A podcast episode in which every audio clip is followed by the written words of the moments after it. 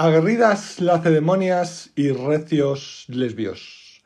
Bienvenidos un día más a En 5 minutos. Un momento tardío hoy en, mi país, España, porque bueno, he tenido un evento eh, laboral que me ha obligado a salir de mi cueva eh, eh, durante toda la mañana y gran parte de la tarde. por el camino me he ido acordando de una historieta, fábula, moraleja que me contaban de pequeño, que era un padre anciano ya y una hija que iban con un burro por los pueblos vendiendo mercancías. Y en un pueblo, en el primero, iba él en el burro, la hija de pie, y les criticaban, les decían que, bueno, pues él ya, eh, la hija era muy joven para ir andando y caminando por las carreteras, y él, era el hombre, que el hombre debería ir andando y la hija debería ir en el burro. De tal forma que en el siguiente pueblo eh, les dicen que no hay vergüenza que la eh, hija vaya en el burro mientras el padre, que ya eh, tiene sus años en las espaldas, se angostan sus días, vaya caminando. Entonces, al siguiente pueblo deciden ir los dos en el burro.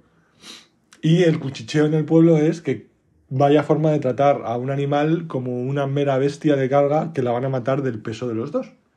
Finalmente deciden eh, seguir caminando al siguiente pueblo los dos de pie, eh, los dos a pie, y el burro simplemente con las mercancías.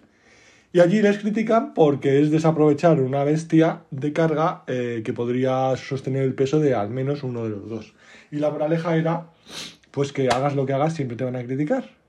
No obstante, yo era pequeño cuando escuché esto por primera vez y mi pregunta y mi reflexión fue, ¿cómo es posible que un señor mayor y su hija tengan que trabajar de forma nómada cuando pueden permitirse tener un burro? Porque en mi mente, eh, del siglo, esto era el siglo, finales del siglo XX, em, en Madrid, no cabía eh, la posibilidad de que pudiera ser pobre teniendo un burro. Con, ocupan espacio, eh, hay que cuidarlos, hay que alimentarlos. La cantidad que pudiera comer un burro me parecía exagerada. Y la verdad es que han cambiado mucho las cosas en muy poco tiempo.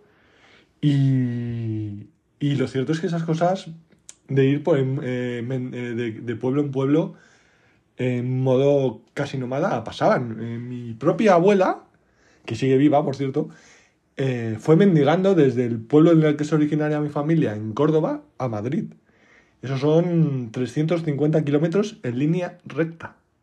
Es decir, que si tienes que desviarte entre pueblos a pueblos y atravesar Despeñaperros, que es una eh, especie de sierra mm, bastante intransitable para caminar, pues es mucho más kilómetros. Entonces, yendo mendigando, una de sus hermanas, de 14 años, se debilitó y murió en, mitad de un pueblo castellano olvidado de la mano de Dios.